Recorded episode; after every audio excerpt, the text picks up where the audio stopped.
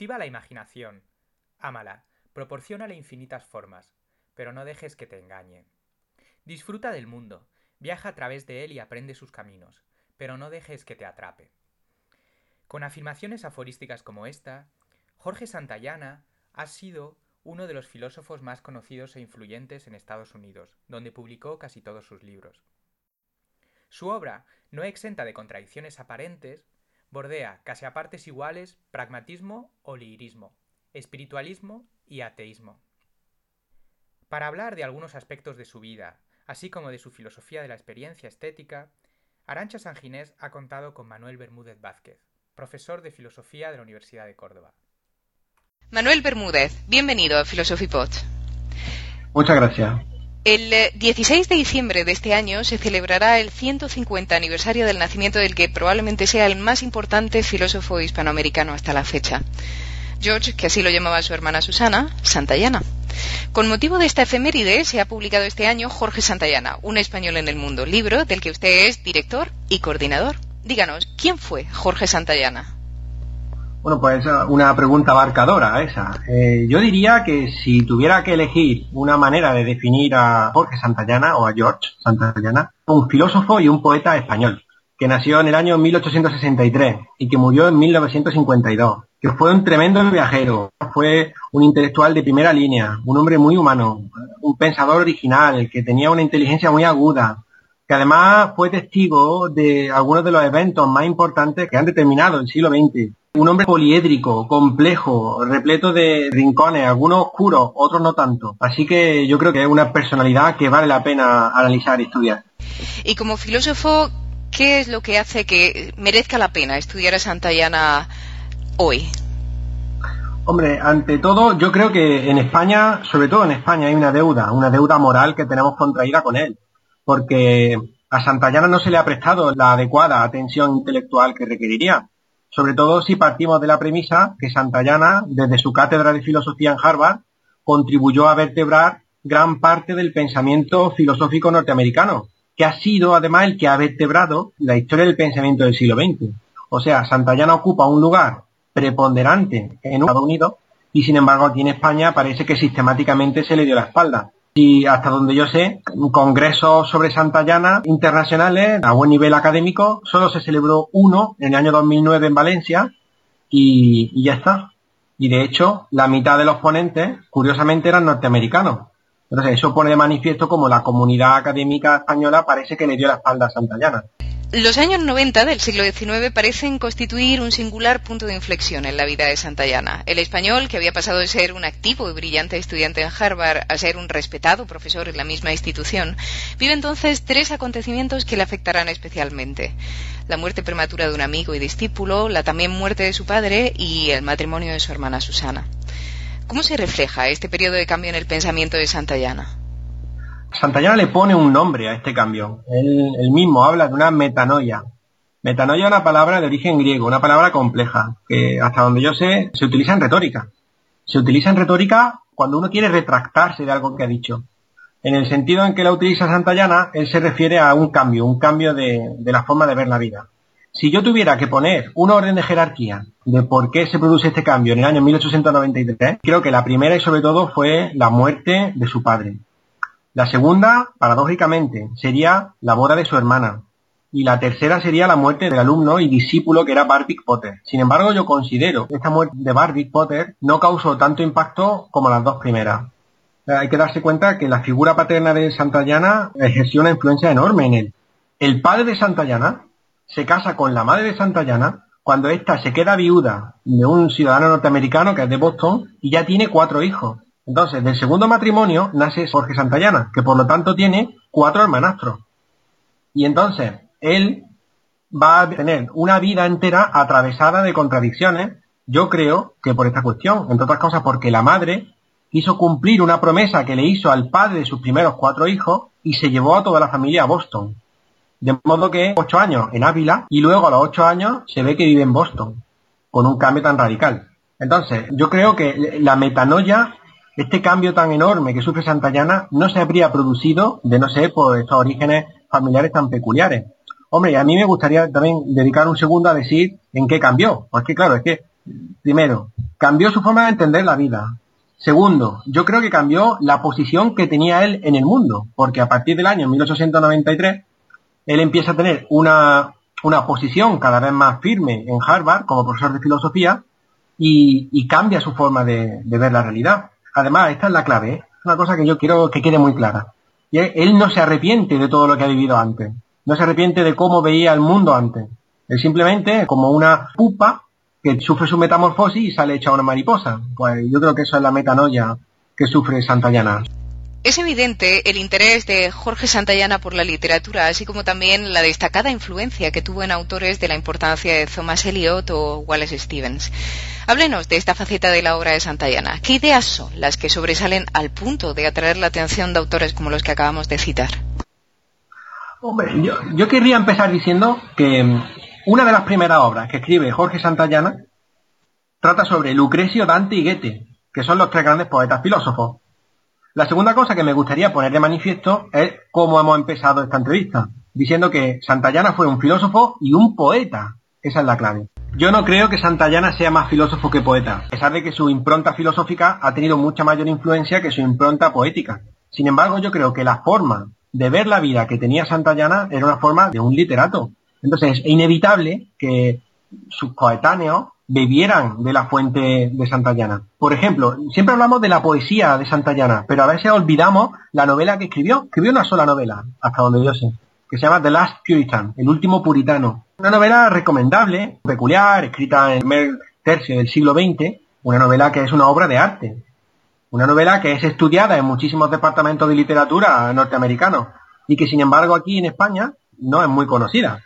Entre otras cosas, él escribió más poesía casi que, filosofía, a pesar de lo voluminoso de su obra. En la Universidad de Córdoba hemos tenido la oportunidad de comprar las cartas de Jorge Santayana, cartas que ha editado William Hosberger en Estados Unidos. Bueno, pues lo que yo quería decir con la referencia a las cartas de Santayana es la influencia enorme que tiene su literatura en sus cartas. Dicho con otras palabras, en ocasiones uno lee cartas de Santayana y parece que está leyendo un fragmento de prosa literaria. Realmente algunas de las cartas dirigidas sobre todo a sus amigos más íntimos son unas líneas que exudan calidad. Nosotros hicimos una cata aleatoria, porque es imposible abarcar los siete volúmenes, o creo que sí, siete volúmenes que hay de cartas de Santayana. Hicimos una cata aleatoria leímos unas cuantas decenas de cartas y algunas de ellas son una maravilla, escritas en un inglés perfecto y maravilloso.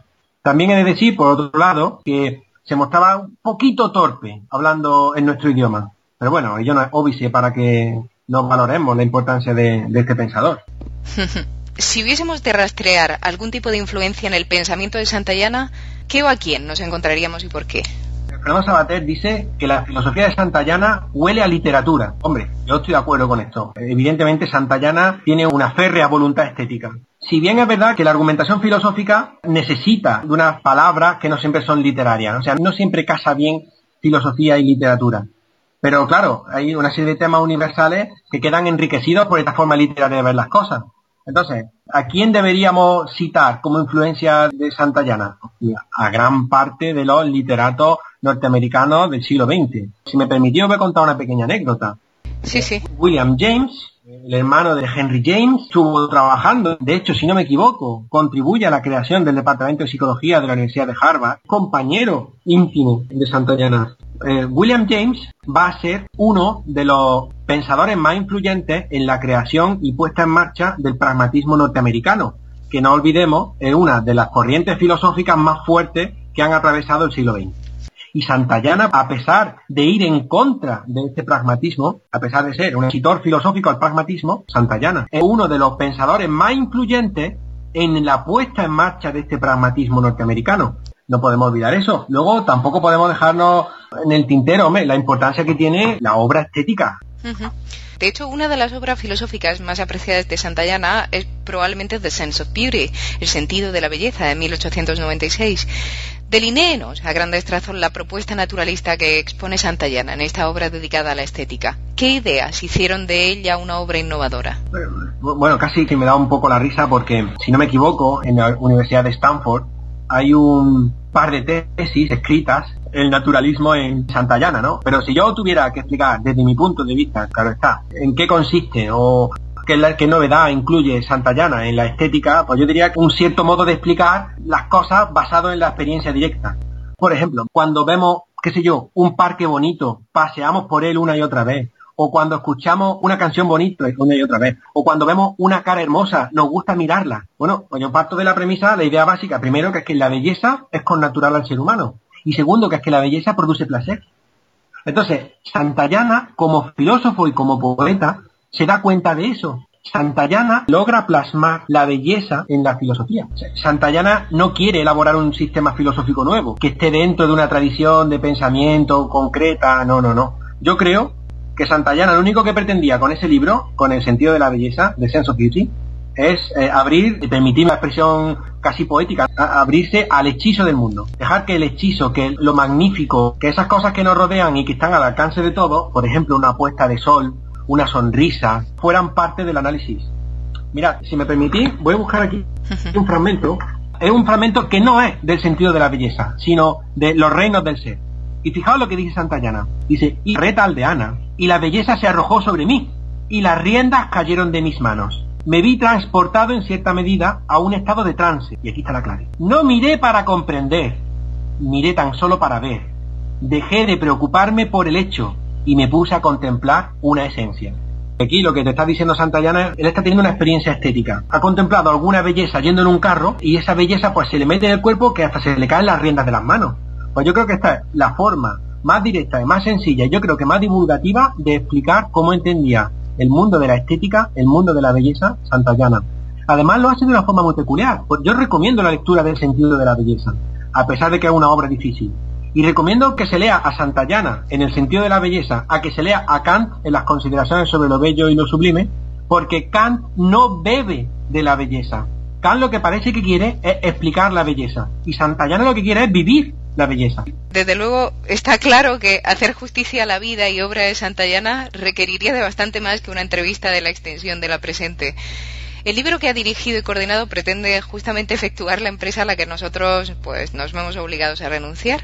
Así que le pedimos que recapitule lo dicho durante esta entrevista y seleccione entre todo aquello que nos hemos dejado en el tintero un último apunte acerca de la vida u obra filosófica de Santayana. pues mira, yo para ser honesto he de decir que después de los años que he dedicado a estudiar a Santayana, lo primero que quiero poner de manifiesto es que Santayana era un hombre de contraste. Lo primero que hay que poner de manifiesto es que él es un materialista espiritual, valga la expresión. Es un hombre que se declaraba un ateo católico, ni español, europeo ni norteamericano. Sabemos que era homosexual, un homosexual que se declaró tal de una forma críptica, casi secreta, con 65 años. Él era el que presentaba un libro de poemas de algún poeta que no recuerdo el nombre, norteamericano, que era homosexual. Y él dijo en la presentación, como este chico se siente en relación a los amores, en relación a la sexualidad, como este chico se siente, me pude sentir yo cuando era joven. Claro, eso es una declaración, si bien quizá un poco pacata, pero una declaración de, su homosexualidad. Y claro, eso hay que ponerlo de manifiesto, porque es parte importante del análisis para entender estas contradicciones que vivía Santayana, un hombre que se declaraba ateo, sin embargo paso todos los días por la iglesia, porque me gusta evitar el calor de la calle y se está más fresco en la nave de la iglesia. O por ejemplo, hay una anécdota que me encanta, que aparece en Persons and Places, personas y lugares, la autobiografía, un poco larga de contar, pero que la resumo brevemente. Fue un día con su cuñado a una especie de ermita cerca de Ávila, dedicada a una virgen. La ermita estaba repleta de exvotos y vio un barco. Se pregunta, a ver, ¿qué marinero en plena tormenta en el océano se habrá puesto bajo la protección de esta virgen? Dice, no le voy a comentar a mi cuñado que si en lugar de invocar a la virgen se invoca a Castor y Pollux, quizá también se hubiese salvado. Dicho de otro modo, tiene este tipo de afirmaciones irreverentes, que además son fundamentalmente ateas, Kosberger decía, Santayana es un católico estético. Le gustan las iglesias católicas, le gusta la liturgia católica, pero se burla de ella porque no cree ni en Dios, ni en la espiritualidad más allá de la muerte, ni nada de nada. Para concluir, seleccione y léanos un breve fragmento de Persons and Places, Personas y Lugares, de la autobiografía de Jorge Santayana.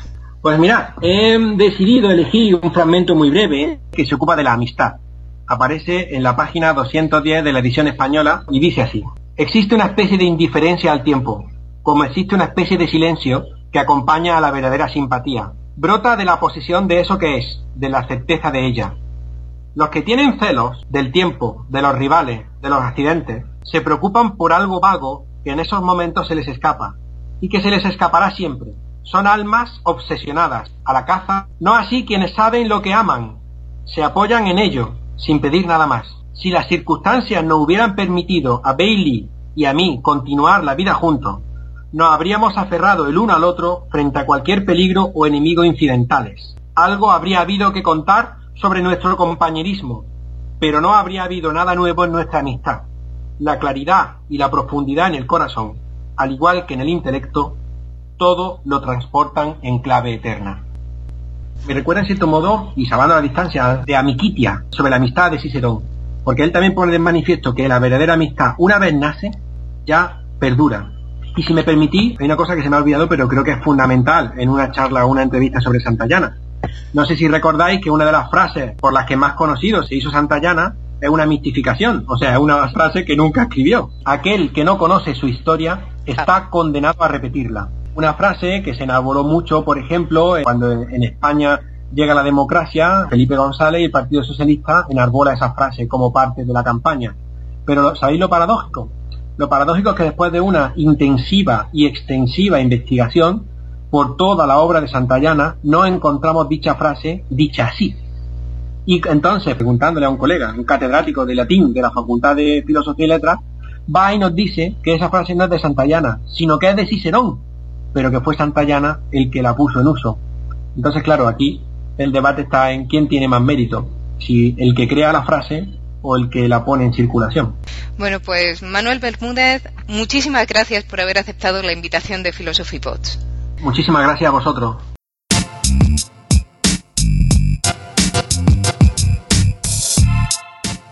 Y aquí acaba Philosophy Pods. Para más información pueden consultar www.philosophypods.org.